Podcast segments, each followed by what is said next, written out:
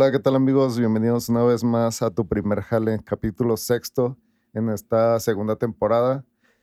El día de hoy tenemos un invitado muy especial, ya con trayectoria de 20 años aquí en Chihuahua, en el periodismo, principalmente en la nota policíaca. Este, vamos a hablar sobre temas muy relevantes, tanto las anécdotas que le pueden llegar a pasar a un periodista, como también el aprendizaje que es, es tener este tipo de trabajos. Entonces, pues esperamos que les guste. Conmigo siempre está Sergio aquí acompañándome. Hola amigos, ¿cómo están? De nuevo, eh, pues yo aquí en el audio. Este, esperamos que este capítulo les, les agrade. Va a estar bastante interesante por lo que estuvimos platicando un poquito antes de empezar. Y este, pues espero y lo disfruten y les deje algo, ¿no? Sí. Bueno, pues dándole la bienvenida a Valentín Hierro, eh, periodista, eh, reportero. ¿Cómo te, ¿Qué es lo que te gusta más a ti clasificarte o definirte? Pues la verdad como reportero de policía, este, inicialmente, pues bueno, le dicen a uno, casi no se toma en cuenta uh, la reporteada en un reportero de policía, que más bien siempre se va porque toma las fotos, toma el video, ese tipo de cosas, pero pues, en realidad es reportero, reportero de este policía. De policíaca. Muy bien. Este, vamos a empezar. Hay una primera pregunta clave antes de, de empezar a, ya en tu área actualmente lo que te dedicas. Pero pues tu primer trabajo que tú recuerdes, este, en tu niñez, adolescencia, no sé, algún, si fue remunerado o simplemente ayudabas en algo, ¿qué es lo que tú recuerdas? Fíjate que yo tuve la dicha de que mi familia, mi padre, en paz cáncer, don Trinayor Valderrama, él era reportero gráfico, trabajaba para el, el Heraldo de Chihuahua y pues yo lo, desde que me acuerdo, desde que tengo uso de razón, yo siempre vi una cámara, vi una maleta, vi, vi rollos, vi, en aquel tiempo eran las, las canas de rollo. Sí, claro. Y, y, eso fue, pues prácticamente, él fue mi ídolo, ¿no? Yo, yo decía, yo quiero ser como mi papá, como todo niño, ¿no? Pero aquí se da la casualidad de que, por ejemplo, trabajaban mi papá y mi hermano uh, juntos, o mi, o mi, hermano trabajaba con, con, con mi papá, pero yo conozco a otra persona, un amigo de mi papá que también era fotógrafo, pero él era fotógrafo nomás de las iglesias, bautizos, puro evento social. Ok. Y yo fui y le pedí trabajo a él. En paz descanse. El señor Montaña fue y le dije, oiga, don Manuel, déme trabajo, yo que traigo con usted.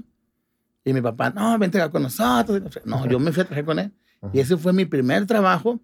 Se puede decir, no, sé ¿por qué? Porque yo le vendía las fotos a él, yo me iba con él.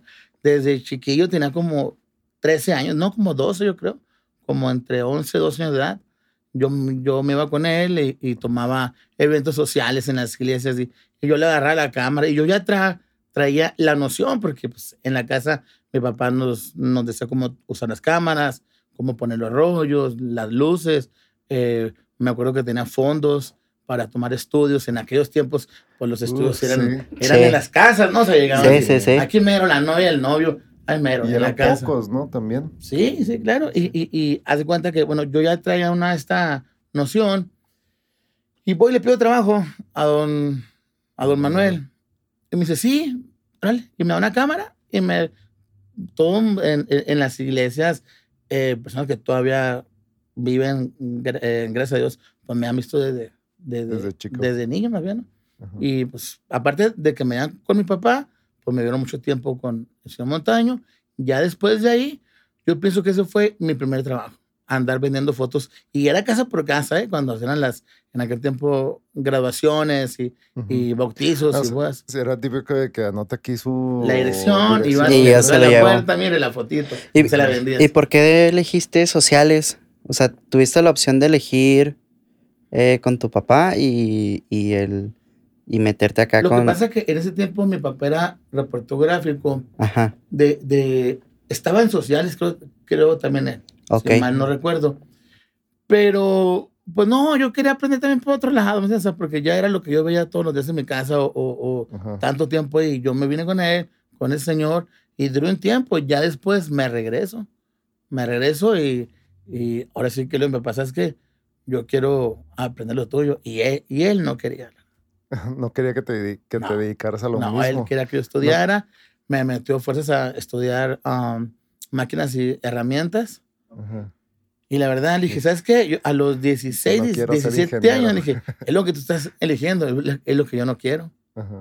E incluso le dije, si me meto a, a estudiar eso, méteme a trabajar contigo. Pero vas a estar eh, cubriendo descansos y vas a estar como chalán de chalanes. ujú. Y casualmente fue el chalán de mi hermano, Ok. el más grande. Él era laboratorista. Ok, revelación. Hacíamos las, las fotos blanco y negro. Yo dije, no le hace, pero yo quiero estar aquí. Acá en el cuarto rojo y todo. Sí, ¿Sí te en tocó? el Cuarto Sí. oscuro, Sí. transparencia, color, blanco y negro. Sí, manejar químicos, todo- es, es toda una ciencia ese pedo, Sí, está muy relojes, cabrón, güey. a- a- hacer los químicos, revelar blanco. En aquel tiempo era blanco y negro, color y transparencia. Teníamos varias Sí, bandejas con químico, revelador, fijador, el cuarto oscuro. Sí. Y, y pues yo cuando ya me dan la... Primero me pusieron a cubrir descansos. Y se acaba esa temporada. Lamentablemente fallece mi papá. Ella estaba muy malo él. Y me quedo yo en cubriéndolo a él. A él ya lo tenían como laboratorista porque ya, ya se sentía mal de salud. Ok, ya pero, no puedo andar en la calle. ent- o sea, entraste a trabajar, o sea, después de haber te aventado, ¿cuánto te aventaste en sociales? Con el No, no, no. señor En- con ese señor vendiendo fotos, eh, eh, ahora sí como, como le llaman a ellos, monero, pues me aventé, no sé, desde los 11, 12, tre- como tres años. Tres años. ¿Ah, Y luego ya entró de decidir si ibas a estudiar. Mm, Y- Pues bueno, me metió más bien Ajá, a huevo. que- sí. no hubo. No, No, hubo- sí. no hubo de otra. Pero Ok. me Y- lo que yo no quería, o sea, la Ajá. verdad fue contra mi voluntad, prácticamente con una condición de que mi papá me consiguiera trabajo en el En periódico. el periódico. En el, el Heraldo. en, en el Heraldo. Pero cuando me consigue, me acuerdo que yo traía el cabello largo, pues en aquellos tiempos. Sí. Ah. El. Sí, pues, eh. Voy y me consigue mi papá nomás para quitarme el hipo. Una credencial ficticia. O sea, no era ficticia, era como, como auxiliar de, de ayudante para que me entiendas. Pero Ajá. yo ya traía la credencial. Y De para mí era una sección tan grande. Y, y me acuerdo que en aquel tiempo el gerente era el señor Ramírez. Me dijo, te la voy a dar y vas a ayudar aquí. Sí, y vas a cubrir descansos, pero te cortas el pelo. Y yo, Y- ¡ah! Pero dije, no me importa. Bueno. Pues, Me va, dijeron, sí. Fíjate lo que era mi, mi- Pues la la, pasión. pasión de que yo quería hacer eso. Ajá. Ya después ahí duró como, como dos años cubriendo, como un año y medio cubriendo descansos, descansos, descansos, descansos, vacaciones y que faltaba este y órale, yo me metía y, y anduve desde deportes, eh, publicidad, eh, negocios, espectáculos, todo. Entonces, de- y cada uno tiene su ciencia, ¿eh? Sí, sí, sí. Clara, le voy, la verdad, muchas gracias a, a muchas personas que me enseñaron ahí. A Jera Aguirre, al Alex Lanís, al Caballo en Descanse, a muchos, a infinidad de personas, a, al, al señor Piña, a Eugenio Sotelo, bueno, entre, entre tantos. de la vieja escuela, Sí. todo eso. O sea, que porque en realidad, o sea, para quien ahorita los chavos, principalmente que están estudiando periodismo, comunicación, diseño gráfico, antes no existía. Entonces muchos de, de esos que ahorita están, quienes formaron esos trabajos, crecieron sobre la marcha, ¿no? Se, fo- se fueron formando. Pues fíjate, no me lo vas a creer, pero. Y la verdad, ahorita ya no me da vergüenza decirlo. Yo nunca estudié ni periodismo, ni ciencias de comunicación, yo Ujú. no escribí nada, sí. O sea, yo no estudié nada, perdón. Yo no sé, si- Y ¿no? sí, a- anteriormente sí era la, Así bueno, era. en mi generación, la mayoría sí estudiaron. Yo porque estaba ferro ahí y yo tenía que estudiar otra cosa. Ujú. Pero lamentablemente muere mi papá, me dan la oportunidad en el periódico de entrar en su lugar y me quedo pero como laboratorista de turno de noche. Y sí, pues para mí es donde yo creo. Pero en las mañanas iba a trabajarles, oye, no te faltó nada, yo quiero. O sea, yo quiero andar en locales. Y, Buscándole. "No, ve- vete a tu casa a descansar. No, es que yo quiero ayudarle aquí. Ok. Y así fui como me aferré, me aferré. ¿Qué hacías con tu sueldo? Pues yo ya estaba casado, Ok. Me casé muy chavo. Y pues tenía que mandarlo para, para la Para familia. mantener. Tengo ok. una hija, tengo una hija. Y haz de cuenta que, pues bueno, eh, pasa eso, llegan las cámaras digitales pasan Sí, unos la años, conversión. llegan las cámaras digitales. Mi hermano, como ya tenía mucho tiempo ahí, lo suben como, como fotógrafo de, de redacción.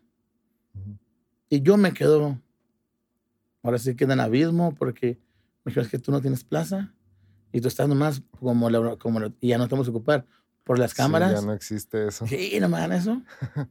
No, pues para mí fue como la muerte. No, no tanto que me esfuerzo.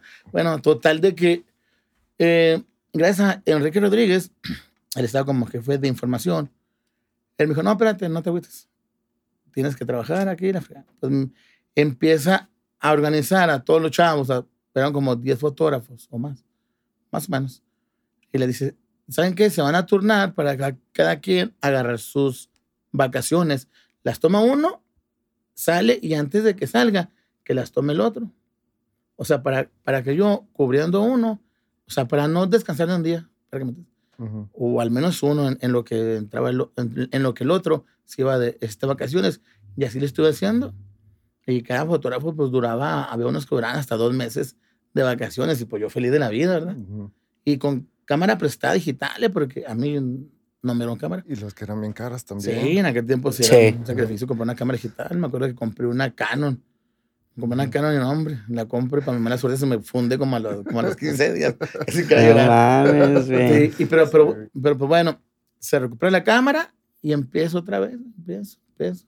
Y hasta que me llega automáticamente la plaza. Ujú. De tantas vacaciones que estoy cubriendo, creo que, no sé, creo que la empresa o seguro, no sé cómo se maneja eso, automáticamente, ¿sabe qué? Usted ya está adentro ya. Y ya me quedé, me quedé, y- pero me metieron a... es- ah, yo estaba en locales. Ah, pues yo feliz de la vida, porque me encantaba andar tomando fotos de la calle. pol- En aquel tiempo apenas empecé a hacer policía. Ok. Apenas cuando descansaba alguien, pues yo me ponía a correr la poli. Ujú. De ahí me mandan a espectáculos. No, hombre, pues casi me dio un infarto. No, ¿por te, qué? te- te parecía aburrido. Mm, Pues que a mí me gustaba andar acá en la, Sí. Ajá, ok, ok. en la, en la calle, así, con así que en el- pues en acá en el aguaje, ¿no? En el, en el desastre. En argüende, mejor dicho. Y luego ya de ahí, Sí. pues se termina esa época. Eh, empiezan a salir todos los periódicos digitales. Este, nace uno y me dicen, oye, vente para acá. para acá". Pero como, como reportero de poli, para esto yo ya tenía tiempo cubriendo la guardia. Ah, porque en, en espectáculos, no me acuerdo qué pasó, que me mandaron a cubrir la guardia. O sea, cubría dos, dos, Dos turnos. turnos. Y pues en la poli ya empecé a, a mezclarme con los escáneres en aquel tiempo, los radios. Ya cuando nace un periódico digital, bueno, ya había creo dos o tres, apenas en aquel tiempo. Sale otro periódico digital, de en aquel tiempo de los más nuevos, ya, ya tiene buen rato. Me dice, vente, órale. Pero el mismo día que entré a trabajar ahí, entré, me acuerdo, un, viernes como a las 3 de la tarde. A las 5 es el primer ejecutado. Y, sí. A la madre, güey. Cuando se inició la narcoguerra. Ajá. Cuando se inicia ese primer ejecutado, y por esto me costó que me enterrara aquí unos clavos, nada más porque tuve que brincarme desde una barda. Sí. Ok, a ver, contexto. Tiempo, espérense. Es que hay muchas historias porque yo sé más o menos cómo va, pero Ok, te, ok. te- te toca ir a cubrir y llegas al lugar. Entonces, Ese no, no, no, en realidad nunca se supo si sí si, si, lo mataron por, por hechos delictivos ajá, o si salió de control una fiesta, pero de que fue uno de los muertos más o menos, fue, Fue. fue en una agencia muy conocida ahí por Juventud y Francisco Villa. Ujú. ujú, Pero f- tenían una, tenían una fiesta, tenían una pachanga ahí los empleados y no sé qué, entró una camioneta, discutieron, se con arma y pum, lo tronaron. Pero llegamos yo y mi hermano, porque me andaba ayudando él, porque yo no traía radio, y él sí trae radio. Escáner, en aquel tiempo. No, pues que reportan un muerto. aprendiéndote las ahí. claves y todo. Sí. Sí. Llegamos y luego me dice, bríncate. Le digo, ¿cómo a brincar? Estábamos sin, Ajá. mega barda, ¿no? Digo, pues, ¿cómo le haces? Sí, sí. Recuerdo que, pues, ahí cuando, cuando como que hab- habían hecho la, esta barda y, y se quedan los alambres esos así afuera por, el Sí. lado, por un lado de un terreno baldío. Ya iba el vale gordito acá, ¿no? Trepando. hasta que llegué hasta un estacionamiento. Llego y subo corriendo al, al siguiente nivel. Y cuando me asomo, en el primer piso está el cuerpo tirado y una piñata de tecate. Oh, Y sí. todos alrededor llorando. Publicidad. Ah, no. Ah, la- y lo que hago, pongo el flash, porque estaba muy oscuro, enfoco y pum, tomamos fotos y me voltean a ver y todos corriendo atrás de mí. Y yo corre y corre, en vez de bajar, para que me quedara menos pesado el brinco, ¿va? No, yo estaba subiendo más para arriba.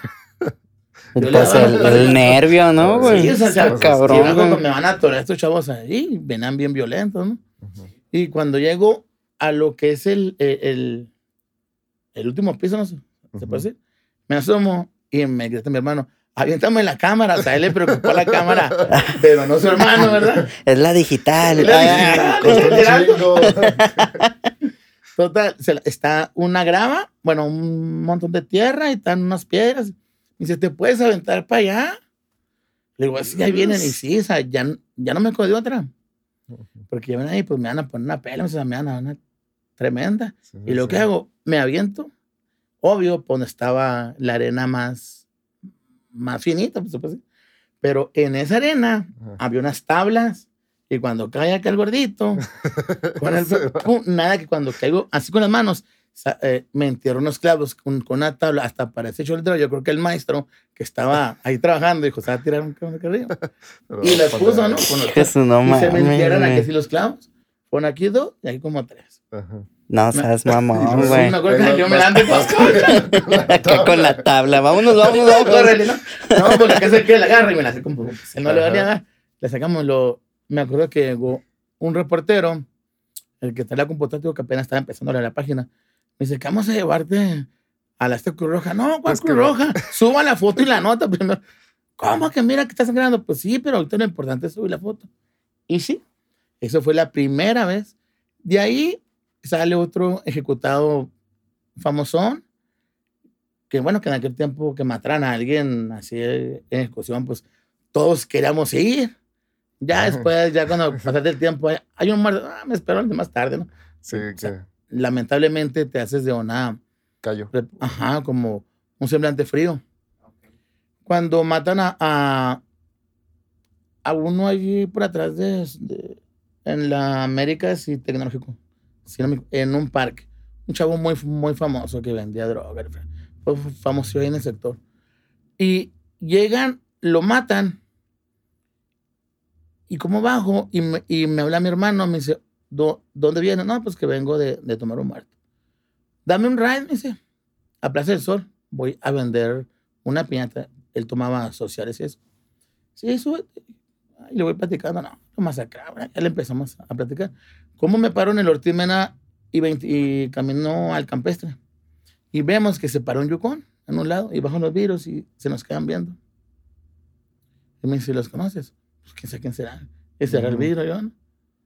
Y me arranco en el parque que está como a tres cuadras por ahí. En cuanto doy vuelta, me cierran el paso y me bajan. A mí me bajaron por la ventana, imagínate, yo por una ventana de un caballero. Me secó por ahí, mi hermano solito. Él solito se bajó, dijo, yo me bajo solo. Y nos dio nuestras cachetadas, identificaciones. Decían que porque, pues ya ves cómo son esas personas, ¿no? De que pensaron que como vieron, eh, o sea, yo lo relacioné, acabo de, de- tomar es- a esta persona y me acaban de atorar estos. Y no, cuando les pregunto, es que ¿por qué me paras? O sea, ¿por qué me, por qué me estás bajando del carro? Cállate, me dan unas cachetadas y me paran unos jodazos y la fregada. Total, nos dieron identificaciones, credenciales, todo. Nada de como vieron el escáner, como yo lo traía colgado en el vidrio. Ajá. Ellos pensaron, yo creo que era su, su nervios de ellos o, o lo alteró que anda, no sé, va, que vieron el radio y pensaron que los andábamos halconeando. Ok. Y nada, que fue una total cas- eh, casualidad.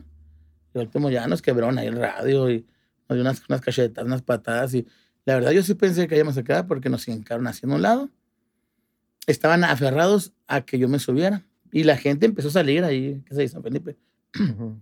Y les gritaban, pero ellos como si nada, ¿eh? o sea, ellos con toda la tranquilidad del mundo, se agarraron, hablaban por teléfono, que estos son. Y, y la verdad, pues yo de los nervios me reía, ellos se enojaban más.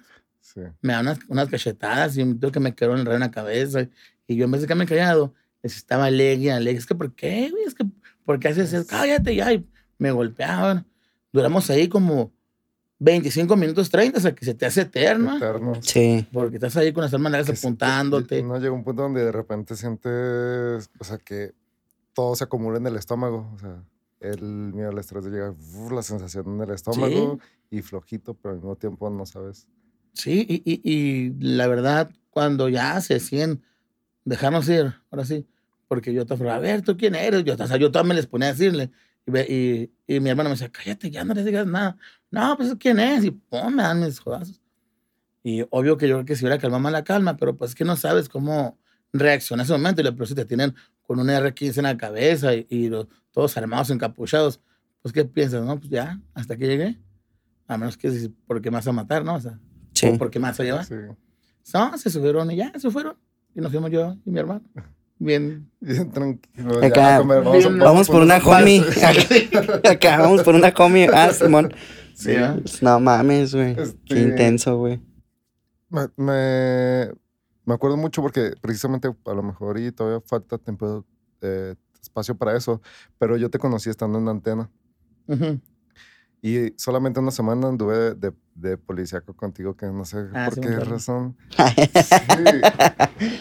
O sea, neta, yo terminé ese día así de que fu- fuimos a un choque y ah, así por, para llegar primero y luego escribir la nota y que se te apagaba la, la computadora y este con la, ibas pues viendo las, las como los códigos y o sea, es una vida Es que, así. es que vas- Así. prácticamente vas contra Es la única experiencia. Ajá. ¿Por qué? Porque mira, vas, bueno, ahor- ahorita ya vas con el teléfono celular mensajeando y vas manejando gorro, ¿no?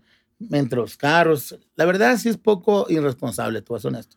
¿Por qué? Porque no más vas arriesgando la vida del reportero, sino de terceras personas. ajá. Porque ya, pues, porque sí he chocado, eh, se han destrozado los carros donde te pasa un semáforo por llegar más rápido y ¡pum! sea, el jodazo. ujú. Eh, pero referente a esto, por ejemplo, en el radio, el pitazo que te dan los contactos, oye, cayó un muerto eh, en la calle fulana de tal, pues lo que quieres es llegar primero que todos. ¿Para qué? Para, para... Ahorita es mucho la, la competencia con las transmisiones en Sí. vivo, con las notas. Ya no es tanto subir la nota. Ahorita ya lo que está pegando mucho es llegar y transmitir rápido. Porque ya muchos, por ejemplo, yo así la voy. En lo que yo voy llegando, ya voy escribiendo un párrafo. Manejando voy escribiendo un párrafo. Lo mando, llego, tomo una foto, la mando y empiezo a transmitir. ¿Por qué? Porque esto, pues es como, es como ganar la nota, ¿que me entiendes? Ujú. ¿Por, por qué? Porque si te cae el link de que está- eh, mataron a de tal y están transmitiendo en vivo, pues te pones en la nota y ya, te quedas ahí. Sin embargo, si llegan primero que tú, ya, no, ya, se, ya se, se te perdió el seguidor ese. Sí. ¿Sabes cómo? Sí, pues sea, sí. Es lo rápido. Anteriormente era llegar, tomar la foto, pero te ibas a un impreso, hasta el día siguiente salía. Había como que era más light, como más calmado. Ujú. ¿Por qué? Porque puedas llegar incluso antes de que llegara CMFO, Ujú. tomar la foto, agarras datos, te ibas al periódico, escribías, bajabas fotos y hasta el día siguiente salías. Pero Ahora, hasta puede ser, no sé, o sea, yo no he trabajado en, ese rubro, güey. Pero imagino que en ocasiones puede ser hasta peligroso que llegues antes que la CEMEFO, inclusive que la policía, ¿no, güey? No, eh, eh, eso, siempre, muy- eso siempre va a ser. eh, Un día llegué y eh, salí de. Yo iba allá por el aeropuerto. Esa estuvo bien fuerte. Salí de la- del aeropuerto, iba, me quedé con unos amigos aquí por el centro. Y cuando voy saliendo, me hablaba un contacto. Me dice, oye, por tu casa están arrastrando a, una- a un vato que lo van a colgar. no sé qué tanto. Y dije, no, pues estoy aquí lo leo. Y llego. Y digo, sí, ahí estaban. Estaba una troca eh, con unos patos armados y estaban ahí golpeando a una persona. Y sin, supuestamente yo, sin que ellos me vieran, saco el teléfono y tomo una foto. Y nada que ellos pues tienen sus halcones a los lados o no sé. Volteo y estando chavas y un chavo en un atajo, un yuco, no sé cómo era. Es lo mismo prácticamente.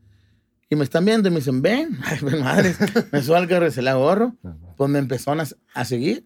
Me siguieron, me siguieron, hasta que me alcanzaron y me dieron unos balazos. Este, y, y es, eso fue porque por llegar primero, por no esperarme.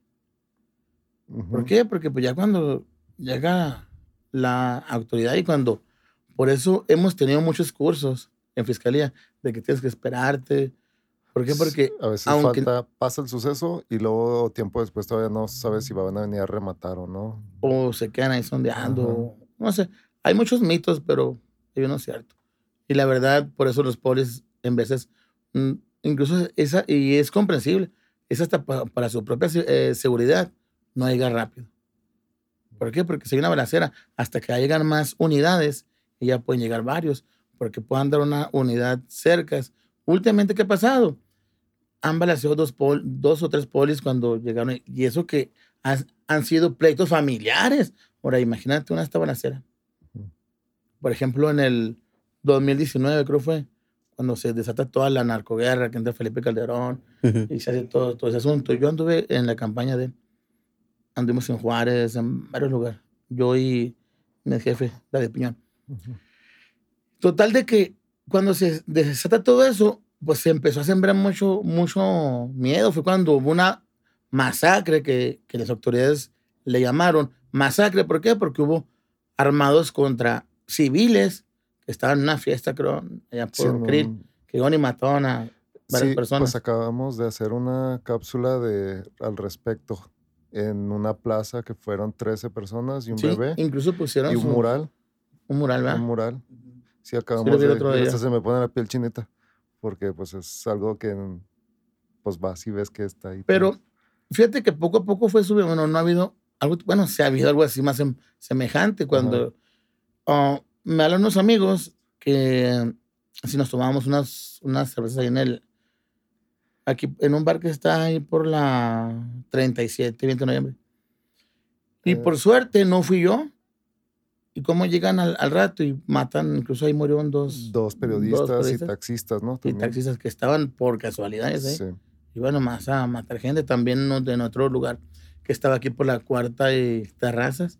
También llegaron mataron a unas muchachas y como que se fue, se fue perdiendo eh, pues ahora sí que la, que la ética de los, de los sicarios, ¿no? Porque antes que esperanzas que mataran personas inocentes. Tengo muy grabado, llegan dos chavos, llegan tres chavos, ¿qué te gusta? 17, 18 años, a plena Universidad de Escudero.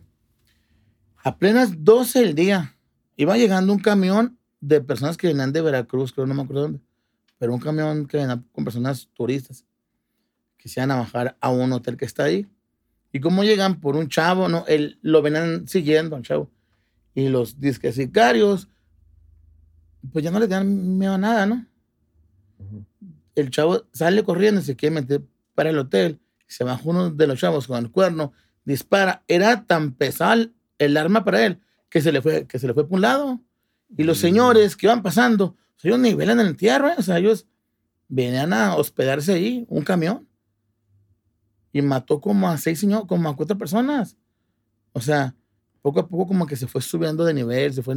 Incluso había personas ni que, eran, ni que eran malandros, ni eran matones, y decían que los, los paraba un tránsito y decían, no, yo traigo para tal grupo. Y ya se iban, o sea, se quitaban, pero como que se fue subiendo mucho eso de, de nivel. Ese, por ejemplo, en esa etapa, bueno, hay una, algo que, que veo. Primero, o sea, de, empezar en un área de trabajo eh, con las notas muy tranquilas que salen al día siguiente y conforme va pasando el tiempo, la, proximidad de querer sacar a huevo todas las notas en tiempo y tiempo y tiempo, así casi casi estar ahí presentes, ¿cómo te fue transformando a ti? Eh, si recayó en ti de lo mejor en, en más estrés o más alerta o ¿O qué problemas te causó eso al ir ver viendo que cambia tu modo de trabajo? Pues la verdad, como que la misma presión te va moldando a que, o sea, la presión te hace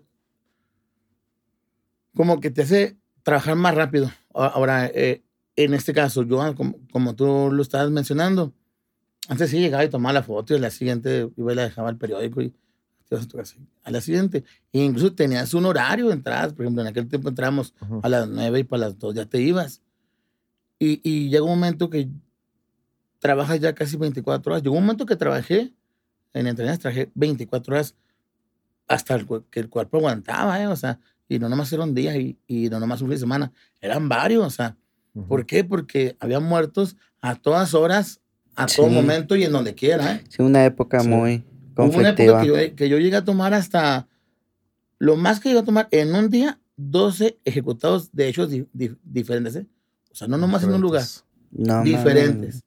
Balaceras aquí, tirados allá, eh, levantones, o sea, se pone tan intenso que se te sube tanto la adrenalina que andas al tope. Ahora, imagínate ahora, todavía cuando salieron los medios digitales, por ejemplo, llegabas, tomabas la foto, subías un párrafo o mandabas tú la información por teléfono y subías tú la foto.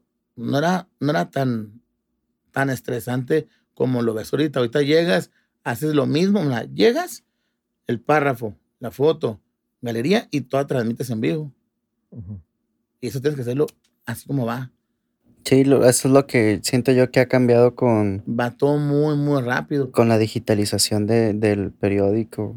Yo pienso que la misma tecnología no nomás te hizo cambiar de cámaras, equipos, aparatos, sino te hizo a, a la vez a ti como modernizarte o actualizarte. ¿Por qué? Porque incluso hasta para, hasta para dar la nota, porque si das la nota transmitiendo, se te van dos, tres palabras y la gente es muy cruel, ¿eh? Sí, Sí, Te hace garras en, en un minuto, te saca. te baja la moral. Así. no, me voy a retirar de esto. Estoy Agarra- llorando en O plena sea, tienes que maquilar qué palabra decir. ¿Por qué? Porque el otro día a una compañera se le fue a decir, no me acuerdo qué palabra. y- sí, me acuerdo, pero no decir, porque va a saber quién es. Y la verdad, pues se la comía. Hijo madre.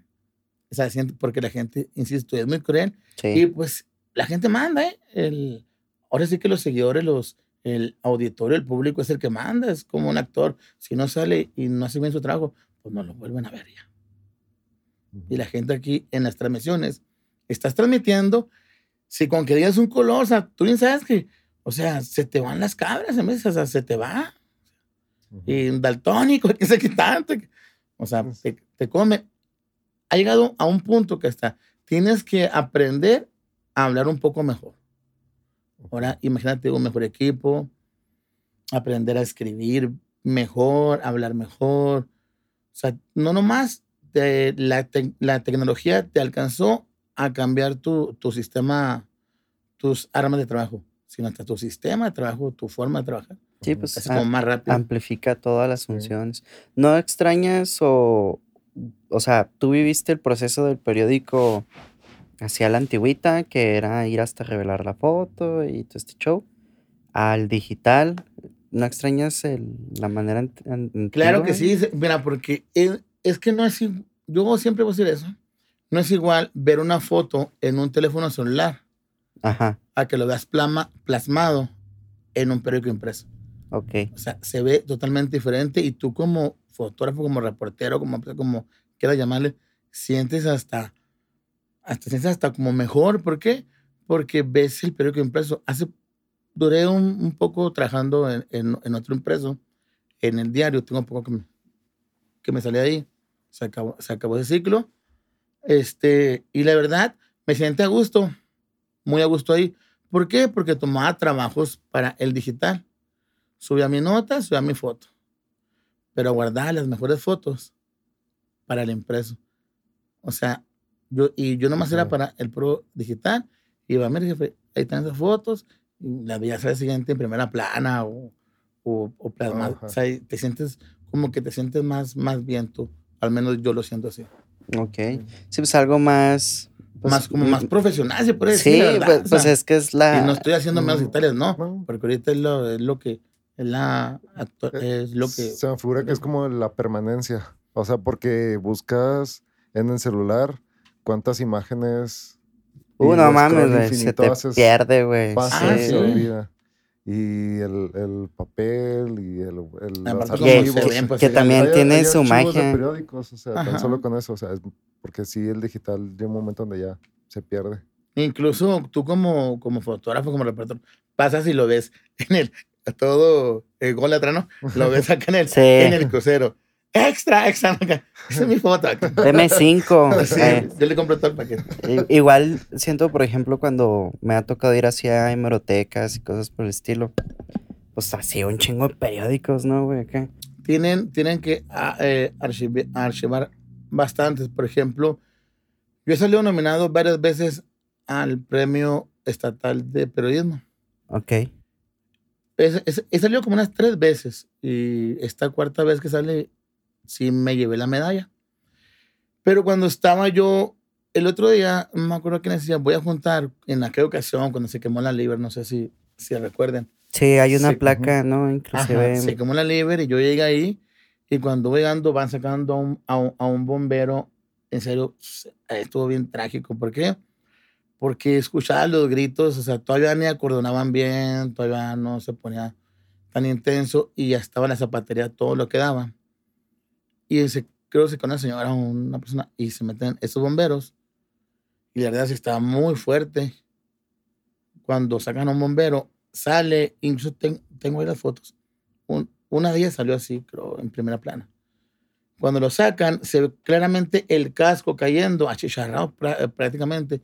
Las manos, así ya, o sea, prácticamente calcinadas, porque, pues, ¿cuánto nos estaría la El lumbre? calor, güey, sí. Cuando corremos hacia atrás, hacia, la, hacia el lado atrás, ponen la cisterna, la de escalera, y se suben dos bomberos. Tengo muy presente que yo estoy por donde está el Congreso ahorita, con el telefoto, y cuando sube un bombero, ¿quién sabe qué le está haciendo al que viene? Y en eso truena un tanque y se ve el flamazo que pasa por el medio de los dos. Y ahí, pum, tomo la foto. Y las tengo las fotos y se, se fue para, para un este concurso. Eh, digo yo, imagínate ese momento, digo yo que Dios es muy grande, ¿por qué? Porque pues ellos arreglaron su vida ahí totalmente y la verdad, si está medio fuerte eso, ver así que, ay Dios, que les, le pasa por Les encima la pasa. lumbre así. Y ellos, no, siguieron ahí, siguieron trabajando. ahí. Sí, viendo Es- también ahí, pues, compañeros, ¿no? O sea, Y a lo que lastimados me refiero a todo eso es de que, por ejemplo, en un periódico impreso se queda el recuerdo prácticamente por siempre. O sea, Ujú. ahí se queda. e- Ese periódico siempre va a estar ahí. Y se va a ver, por eso hay las hemerotecas y todo eso. Yo creo que tengo como dos. También otro de los casos que, que fue muy sonado y que también salió ah, nominado. Yo trabajaba con, en Antena, trabajaba yo y con Doani Ujú. Un chavito como de 14 años, él y su, y su prima, creo, se van para el Río Sacramento. Pues también había una tromba muy fuerte, la fregada, y se, lo- se, los, se los lleva el agua. Eh, el de 14 no lo van a encontrar, el de 12 tenía 12. No lo entran, o sea, no lo encuentran, llegan a la montada, el grupo, yo digo que ellos son especialistas en eso. Se meten con los estos caballos, andan todos buscando, pues andas tú como, como reportero, y en eso grita un poli, creo que acá está. Y cuando saca vuelta y pum, o sea, como que te imaginas la foto antes, porque no te puedes, ahorita la ves en digital y la borras y la vas a poner, y- pero antes no. Cuando lo levanta, pues al el jovencito, pues ya, sin signos vitales, pues ya tiene un día, imagínate. Sin signos vitales y, y, pues ya el agua te desgarra toda la ropa, nomás traía, creo, un short, creo lo levanta y se ve el caballo con el poli levantando así un pie y el caballo levantando así. o sea, y son fotos, esa foto quedó en digital. No quedó Ujú. igual que como impreso. Y se ve totalmente diferente. Sí, la foto, aquí la tengo, la ves, pero ves el periódico y se ve muy diferente. En, en- como reportero creo que llega un punto donde empiezas a, o sea, eres eh, un espectador de profesional para captar esos momentos. Pero así como pues, son momentos y también buscas la técnica y el que sea una buena foto y que represente lo que está pasando, también algo de todas esas cosas te queda y te marca. Es que conforme persona. la marcha vas, a- vas agarrando mejores ángulos, o sea, Ajá. en sí, experiencia. Pero, aparte, pero por ejemplo, ¿qué te... o sea, hay como hay momentos donde, ah, rescataron a tal persona, como hay momentos este, muy crueles y, y viscerales, así crudos, como hay, este, entonces vives y de repente puede que algo te, te, pegue más y luego de repente algo te dé más esperanza y luego de repente algo te haga pensar o reflexionar o te cuestiones si, si pudo haber pasado de otra forma. Entonces, cómo también te, fue cambia te ha ido cambiando el, el la perspectiva ajá, humana. La perspectiva humana de, de ver tantos escenarios todos los días. Lamentablemente nos hacemos de, de se te van haciendo muy duros los, tanto los sentimientos como la forma de pensar. Te estás haciendo como, ¿cuál es la palabra precisa? Bueno, tal vez insensible a... Es, sí. era insensible, ¿por qué? Porque ves, tanto estás viendo, tanta sangre, que incluso llegas a un lado que ya prácticamente te haces deshumano, o sea, te haces... No eres malo porque no, tienes ayer sentimientos. Ayer hablábamos, de hecho, aquí con un amigo Rubén, que también es, que fue periodista, y decías que son como corazas, así, para, pues, para no te pegue tanto, ¿no? Sabes, bueno, a mí en lo personal, sabes que siempre, siempre me apegó mucho los niños. Uh -huh. Porque incluso yo una foto niño, uh, por muy vendida que esté y eso, yo prefiero no tomarla. ¿Por qué? Porque, pues porque, mira, me voy a escuchar mal, pero es la realidad. Uh -huh cuando no estoy generalizando ni nada, y, y discúlpeme la persona que se moleste, pero una persona que se agarra a balazos con unos policías, con el ejército, que va y roba, que va y mata, que vende droga, alguien que anda haciendo algo ilícito sabe cómo va a acabar. Sin embargo, un niño no tiene la culpa. El niño, él no le ha hecho nada a nadie, ¿no? Y que vayan y que maten a un niño, que lo secuestren, que lo violen, que que le hagan cosa y media, así dices tú, ah, como que, que me pega más eso. Uh -huh. La verdad, y no digo que todas las personas que han matado a su persona, no, me consta que no. Pero dices tú, al menos él ya vivió, o sea, como que ves esa, ese lado bueno de lo malo, ¿no? Sí. Bueno, al menos él ya tenía 35, 40 años, pero este inocente que tenía 5 años. Sí, ya, claro. cambia. Más siendo padre, ¿no? Me imagino. M más siendo padre. -huh. Tío, o sea, ¿no? Sí. Y, mm, por ejemplo, ¿hay algún, hay algún suceso así de los primeros a lo mejor que te haya marcado que sí haya sido un choque? No, no necesariamente con, con algún infante, pero sí que de sí, repente hubo, fue como hubo, que... Ay. Hubo uno muy, muy fuerte, uh -huh. que incluso íbamos yo y Andrés Fernández, en paz descanse, un, un reconocido periodista, él para Notimex el chilango le yo, iba con nosotros su hijo Jonathan, a, pues, a, a este Jonathan. Uh -huh. Íbamos, andaban conmigo porque ese día había mucho trabajo, era un viernes creo. Y supuestamente me hablaron, bueno, Andrés me habló porque nos íbamos a, a tomar unas cervezas y trabajando un rato, esto y lo otro. Sin embargo, no nos dio chance ni de comprar ni una cerveza, más ni un agua. ¿Por qué? Porque en cuando se subieron, te dije, no, hombre, ustedes los invocaron porque uno, uno, tras otro, uno tras otro, así, balaceras en la, en la, en la comunidad de Ordaz, en San Felipe, hubo en el Juventud, Circuito Universitario, Cafetales, hubo como unos ocho eventos, ¿eh? pero así, consecutivos, consecutivos, así. Pero el más fuerte fue cuando ya se están bajando y por el río sale balacera por Juventud y por, y por eh, Politécnico. Enfrentamiento contra escoltas del director del penal de Aquiles Cerdán. En aquel tiempo, ¿no? Era el sí. director. Pero yo estaba, estábamos en la Juan Escutia y Juventud y empezó a llover, pero fuerte. ¿Cuánto haría? Tres, cuatro minutos, porque si vamos a todo lo que por el carrito. Uh -huh. En cuanto llegamos, lo, pri lo primero que veo fueron granadas, chalecos antibalas, cuerpos tirados, escoltas o, o malandros, no, no sabía ni qué era, ¿eh? porque pues ahora ya todos se visten igual, ¿verdad? Y, y, con los cuerpos desgarrados, una camioneta volcada, otra estampada, toda rafallada. Pero está una camioneta blanca donde se divide Plaza del Sol con la otra plaza, que hay como unos adoquines, así como unos ladrillitos, que están ahí dos restaurantes conocidos, uno de hamburguesas y uno de tacos. Y están ahí, pero veo, veo el vidrio polarizado y se ve un agujero. ¿Haz de cuenta eso? Se ve más o menos así. Y me acuerdo que le digo a Andrés, mira, güey, ven. Y me asomo y veo a los dos escoltas con las armas largas, pero destrozados prácticamente, pobrecitos. Meto la cámara, pum, tomo la foto y sale el flash. Pues no se despertó el güey. Se despierta y me pone aquí el arma. Y no te muevas. Y, espérate, le digo, espérate. Y lloviendo así, el hombre así chorreándole la sangre.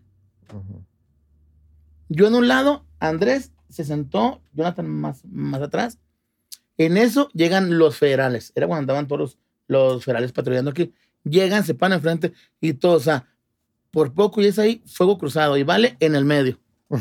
Y yo, espérense, no, espérense, güey. Oye, no, y lloviendo y oscuro, y luego, toda la, toda la adrenalina, todo lo- tensión. tanto para los escoltas, para Sí, los pues, malandros te y para los federales.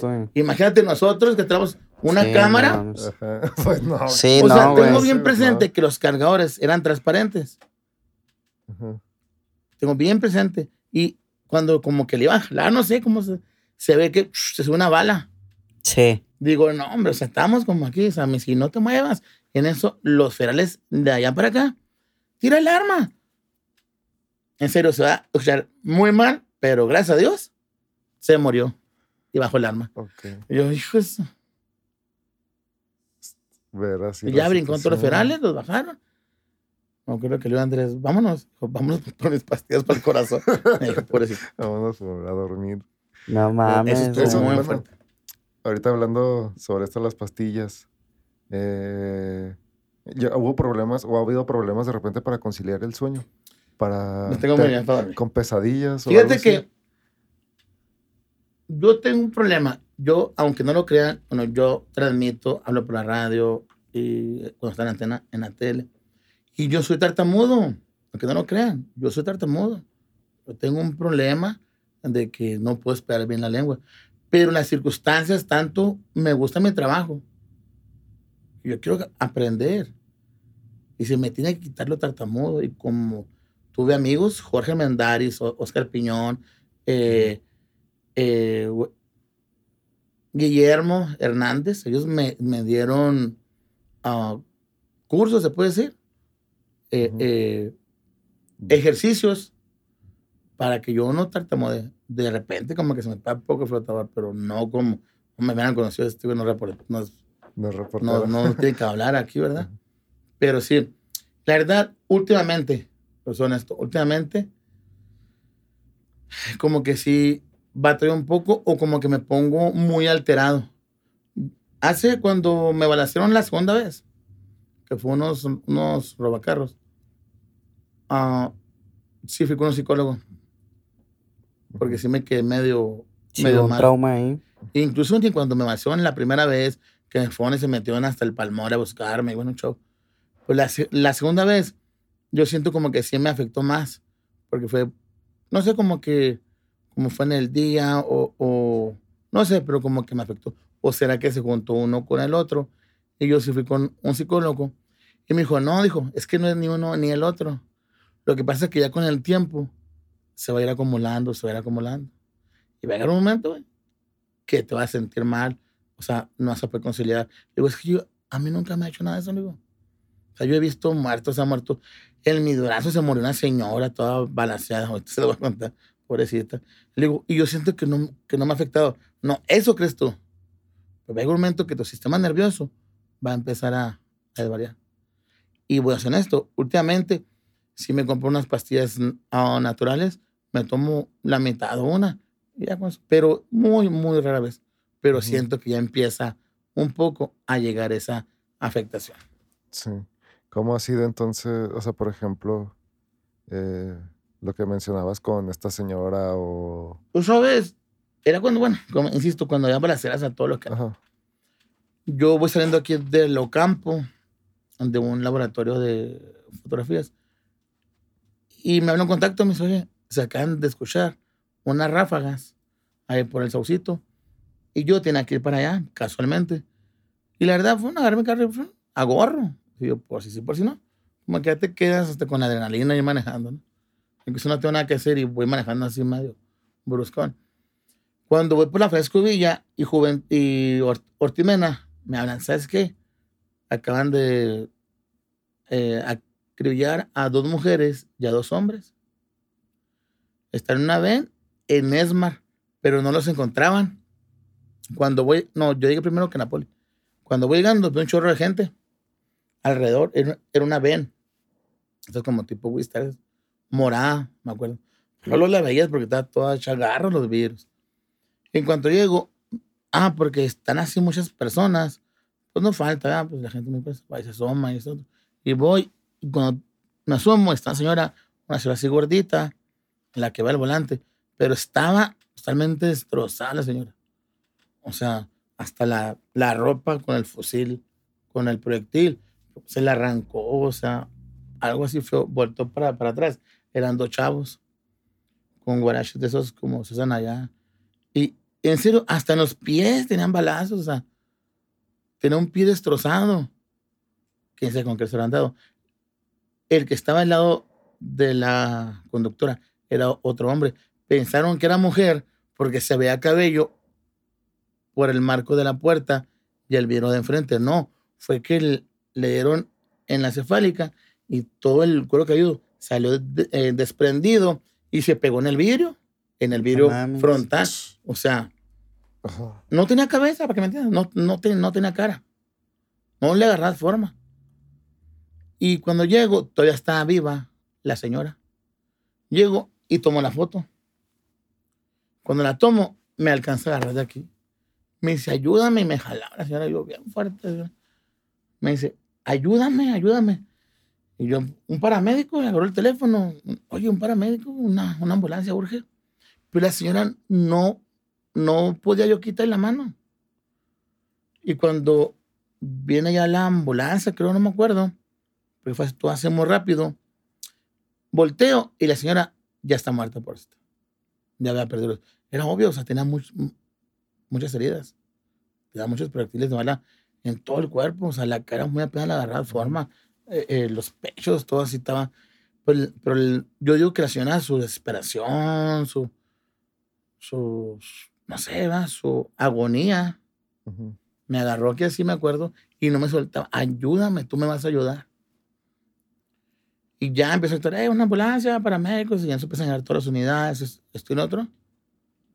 Y cuando volteo, pero fue así, no me cerrado, lo que grito, volteo, señora, y pues, señora, Sí. señora, no, ya está, pero no, no me soltaba.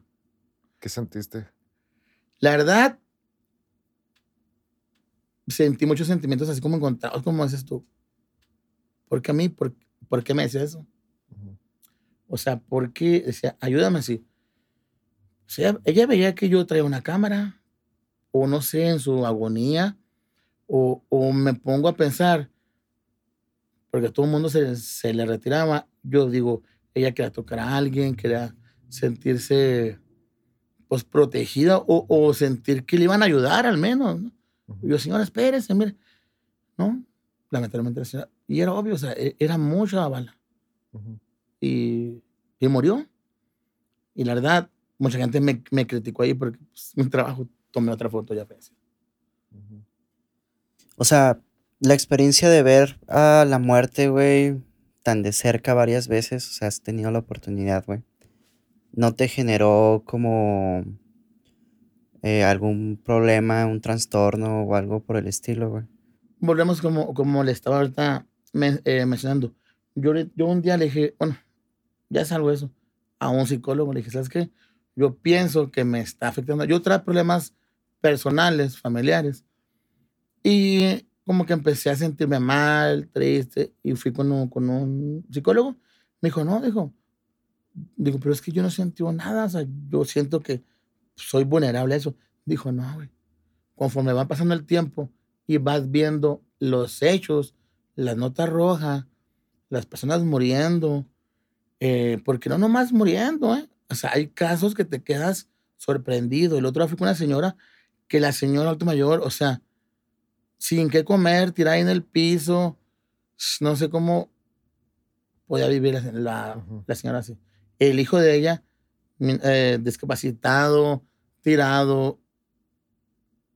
comen croquetas de las que han quedado, o sea, dices tú, porque no nomás las hay, o sea, también hay casos que ves de, de pues, ahora sí que de lo que pasa en la, en la entidad referente a las carencias que tiene mucha gente aquí en la ciudad. Gente que no tiene ni qué comer, aunque no lo creas, gente que no tiene que comer. Y a mí el psicólogo me dijo, ¿sabes qué? Dijo, es que va a llegar un momento de que sí te afecta. Así que o bájale poquito o vete atendiendo. O asume las consecuencias. porque ya los 20 años ya son, ya, y no digo que los 20 años esté viendo consecutivamente eso, ¿no? Pero sí, pero sí llego, yo pienso que va a llegar un momento de que se afecta. Ahí, ahora, por ejemplo, eh, ahorita dices que el trabajo que tienes es un poco más relajado en cuanto a horarios, pero hay tiempos donde hubo más, eh, más extremo, de que trabajaba durante mucho tiempo, así. ¿Cómo fue la, la sensación o la relación que tenías tú con tu trabajo en cuanto a me gusta lo que hago y es sobre exigente en tiempos, formas y todo este show. Y también mi vida personal, mi vida familiar, mis descansos, cómo en su momento ha sido también esa de irlo balanceando. Fíjate que eso te afecta mucho porque no puedes, la, la realidad no puedes balancearlo, porque es una cosa o es otra. Incluso has podido eh, combinarlo, por ejemplo, hemos ido al cine, mi novio, vamos al, al cine y me tengo que salir del cine. ¿Por qué? Porque ya mató a alguien. Sí. Y eso llega un momento que sí te afecta con los hijos, oye, que hay una graduación, oye, que me voy a graduar. Y yo sé que, que hay prioridades, pero también hay responsabilidades, o en todo caso, no sé, como que te enfocas demasiado y en veces no dejas al lado lo más importante me decía un amigo, lo más importante es la familia y los que tienes alrededor, no el trabajo. Pero como que te enfrascas tanto, por ejemplo, yo en veces estoy de descanso, los domingos yo descanso. No estoy ni por qué agarrar la cámara, más ni el teléfono, no tengo por qué agarrarlo. Y ahí estoy, a ver qué ha habido. Si hay algo cerca, voy y lo tomo. O sea, pero es, es, es algo como que no, se, no lo puedes explicar. como que tienes que ir. O sea, como que lo ves como que una ya parte de ti. Sí, pues es que vas aprendiendo a vivir con ello. Por ejemplo, en nuestro caso, pues no la vivimos en la compu, güey, editando, güey. Entonces llega un momento en el que, pues, hay cosas familiares que tienes que atender o el trabajo, o tu vida privada, ¿no? Entonces tienes que encontrar el equilibrio para poder ser funcional. Sí, lo que hago en veces, pues, vámonos a, a, trabajar y a pasearnos un rato. Yo ando paseándome y trabajando un rato, de que ya salió esto, rápido, voy, tomo ese muerto y vamos a Así, pues. Es, es, o sea, pues llega un punto donde a lo mejor donde ya te acostumbras, o sea, no es de que te acostumbres, pero es como ya es. Lo ves como algo normal ya. Ajá, algo normal. Por ejemplo, hay otro tema que me interesa hablar. Cuando la memoria. O sea, llega un momento donde la, el guardar recuerdos eh, y tu mapa mental sobre la ciudad es a través de hechos. Es como decir, ah, vamos por allá. Ah, sí, porque una vez pasó algo así. Y empiezas a ubicar la zona por recuerdos que a lo mejor tengas más guardados. También en su momento ha sido... O sea, ¿cómo es eso? Porque... Fíjate que en eso sí, sí, sí te puedo... Porque tengo mucha mucha como retención de memoria referente no, no, no me puedo acordar ni lo que hice ayer ¿eh? o dónde dejé la cartera o las llaves del carro. Pero lo que sí tengo muy grabado es en tal calle el mató a tal, en tal calle estos dos. O sea, como que eso se te queda muy plasmado en la mente, como que hace mucha retención de memoria referente a los estos sucesos. Sobre todo porque no solamente es ir y tener este o sea, ir y transmitir y ya, sino que también haces un ejercicio mental de estarlo transmitiendo, escribirlo, así. Incluso cuando vas a transmitir o cuando vas a narrar en, en, la radio, como lo hago yo, yo llego, tomo las fotos, mando un párrafo, mando eso. Si es la hora de el, de el noti en la radio, pues hago un enlace en la radio rápido y luego me pongo a transmitir y al final tomo un videito y luego ya ves todo. Pero ese, usualmente cuando llegas a ese tipo de eventos, pues volteas a ver mucho, porque para hacer la nota muy completa, me decía una Tienes que jefa que, fijarte tenía, en los detalles. tienes que fijarte en muchos detalles, vale, me decía. Porque no nomás es la nota del que acaban de matar. En vez hay más información al lado. Y es donde tienes que fijarte más que yo la mamá estoy orando, que esto, que el otro. Y ahí como observas mucho, como que te queda ese recuerdo plasmado. ¿Por qué? Porque incluso vas, el otro día llegó un primo de Estados Unidos. Oye, ¿cómo va aquí la violencia? No, yo, mira, aquí. Y casualmente pasamos ahí por Villa Juárez acá. Sí. No, pues aquí matan a dos, aquí una camioneta con una granada. O sea, Sí, ¿y cómo te acuerdas? Me dice, no manches. No sé, o sea, Pasa acá. pasó. Pasó. Así, así trabajo ya. Este. Y por ejemplo, a, eh, a veces, no sé, digamos que, que el trabajo y estos hechos que van, mar- que van marcando, y como lo dices ahora con tu familiar, que, que te, te pregunta específicamente por la violencia y sabes responder sobre la violencia. Pero de repente no ha llegado momentos donde no quiero hablar sobre esto, quiero hablar sobre otros temas, todo menos que sea sobre eso. Y de repente a lo mejor hasta los e- mismos compañeros de trabajo o amigos te siguen preguntando sobre eso o siguen sacando el tema y es como que, eh, o sea, ya, o sea, Pues sí, sí, sí, sí se da mucho eso. Por ejemplo, cuando llegas y te compras con los compas, ¿no? Te hace echando una Ajá. cervecita, una carne, o sea, oye, lo que onda, ¿cómo están las muertes? Y ya no me sueltas poquito. A ver, no, y cuéntanos esto. Pues sí llega un momento que dices tú, "No, no, quiero ajá, otra cosa. Acá, vengo a Pero comer. bien que le encantó ¿no? el asunto, Sí. Empiezan a platicar y que esto y que el otro. Pero yo, sí, pues la gente le gusta mucho saber, la verdad. Pero no me molesta mucho a mí eso. ok, Y, y me, me comentaban el otro día un compañero, ¿cómo te acuerdas de, de- O sea, porque casualmente él había estado en dos o tres reuniones donde me habían preguntado la de cuando me balacearon, cuando lo lograron carros, cuando lo de Plaza del Sol. Dijo, ¿y lo platicas?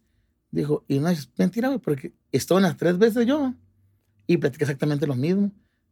Y si ni le altera, ni le baja, ni. O sea, dijo, porque, porque así fue, o sea, es el, el hecho. así fue. Estoy Así- así lo publiqué.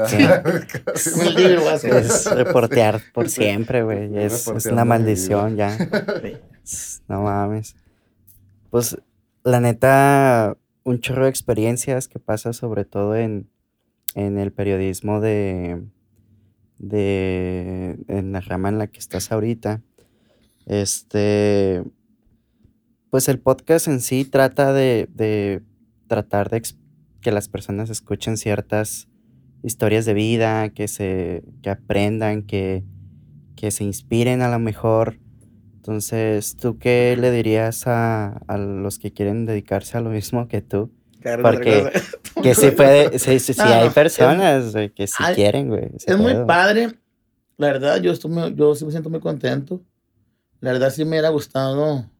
Bueno, me gustaría todavía. porque, este, aprender más. Este. Pero, pues si le gusta, que le eche las ganas, porque ahorita, mira, la verdad, ahorita cualquier chavito ya llega y yo repor- es lo que platicamos yo compañero otro día, porque dice, no, que ya, que ya se sienten bien buenos para la poli y la fregan.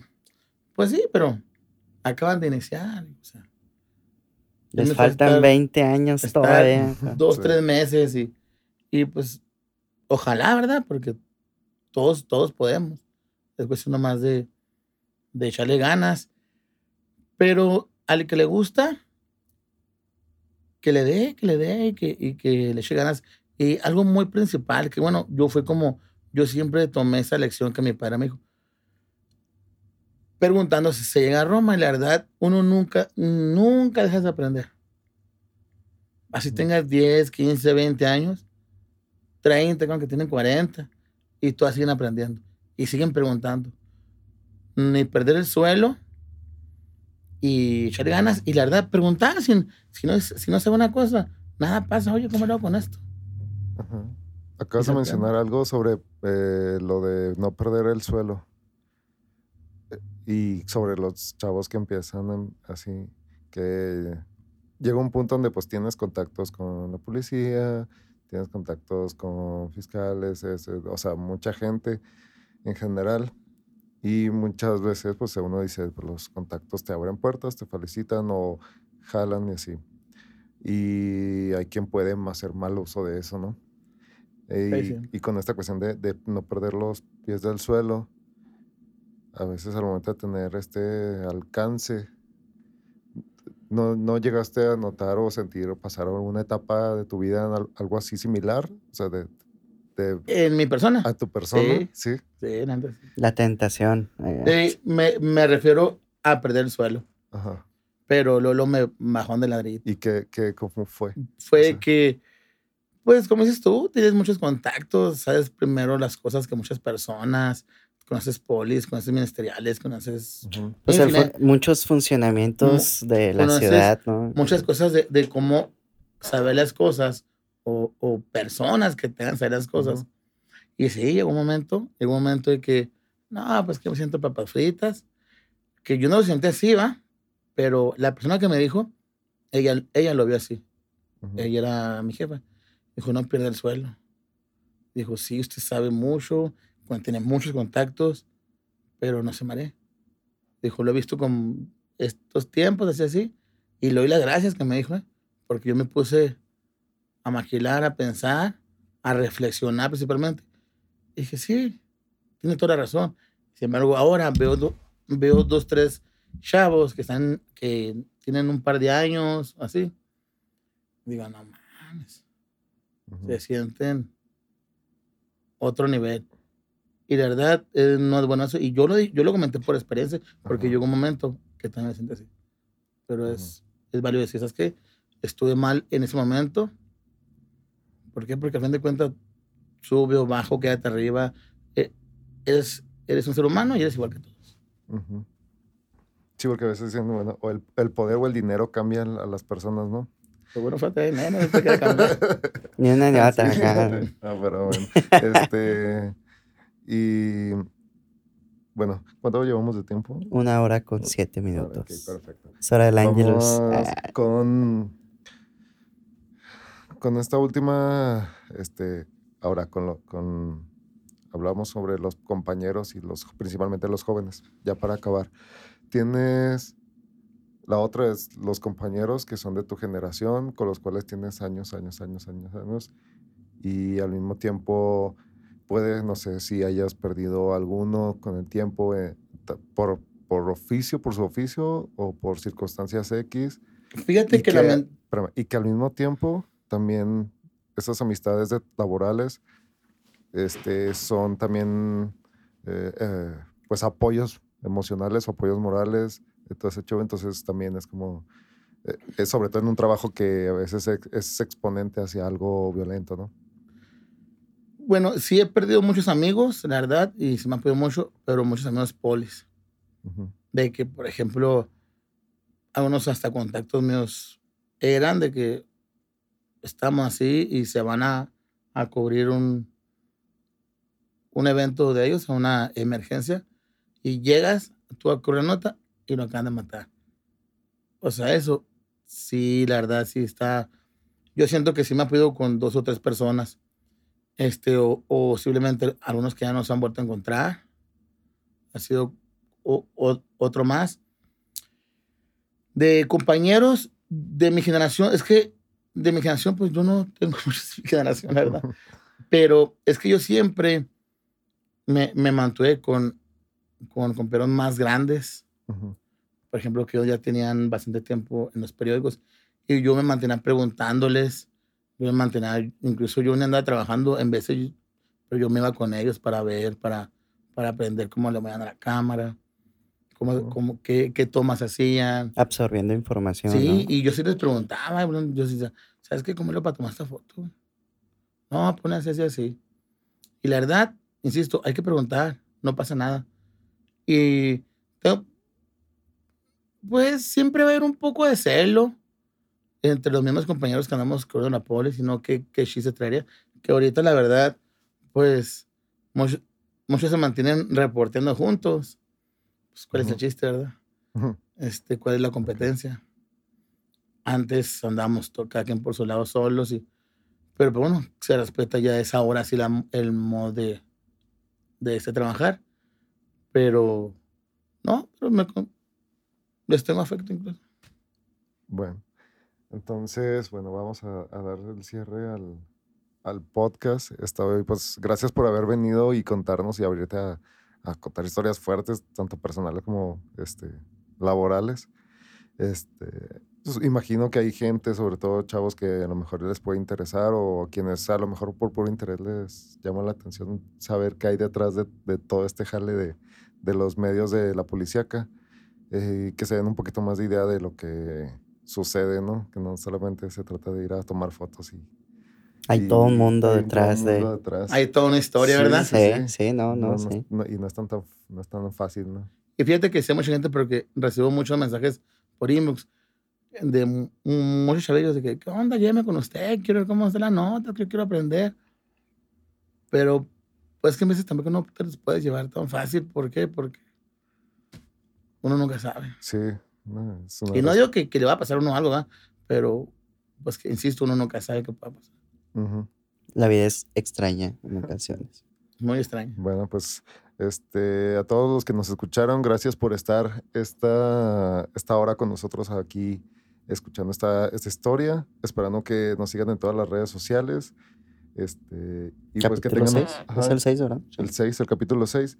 Y si en dado caso, pues están ahí topándose con notas de, de policíaca, que lo vean con una perspectiva, este, pues objetiva, pero también humana, me imagino, ¿no? Sobre Y la- que entren sobre a leer la nota Ajá, que lean también. las notas. Sí, que no se queden con el puro título, leen la nota. Que la, la nota completa, porque Sí, porque- le- Sí, por favor. Bueno, hasta luego, cuídense. Bueno, este igual, ah, creo que en, bueno, para esas fechas ya debería haber personas siguiendo vacunándose. Sigan vacunándose, pórtense chido, cuídense y pues ahí nos vemos a la próxima. Muchas gracias por haber venido de nuevo y pues sería todo. Hasta luego amigos, cuídense. Bye.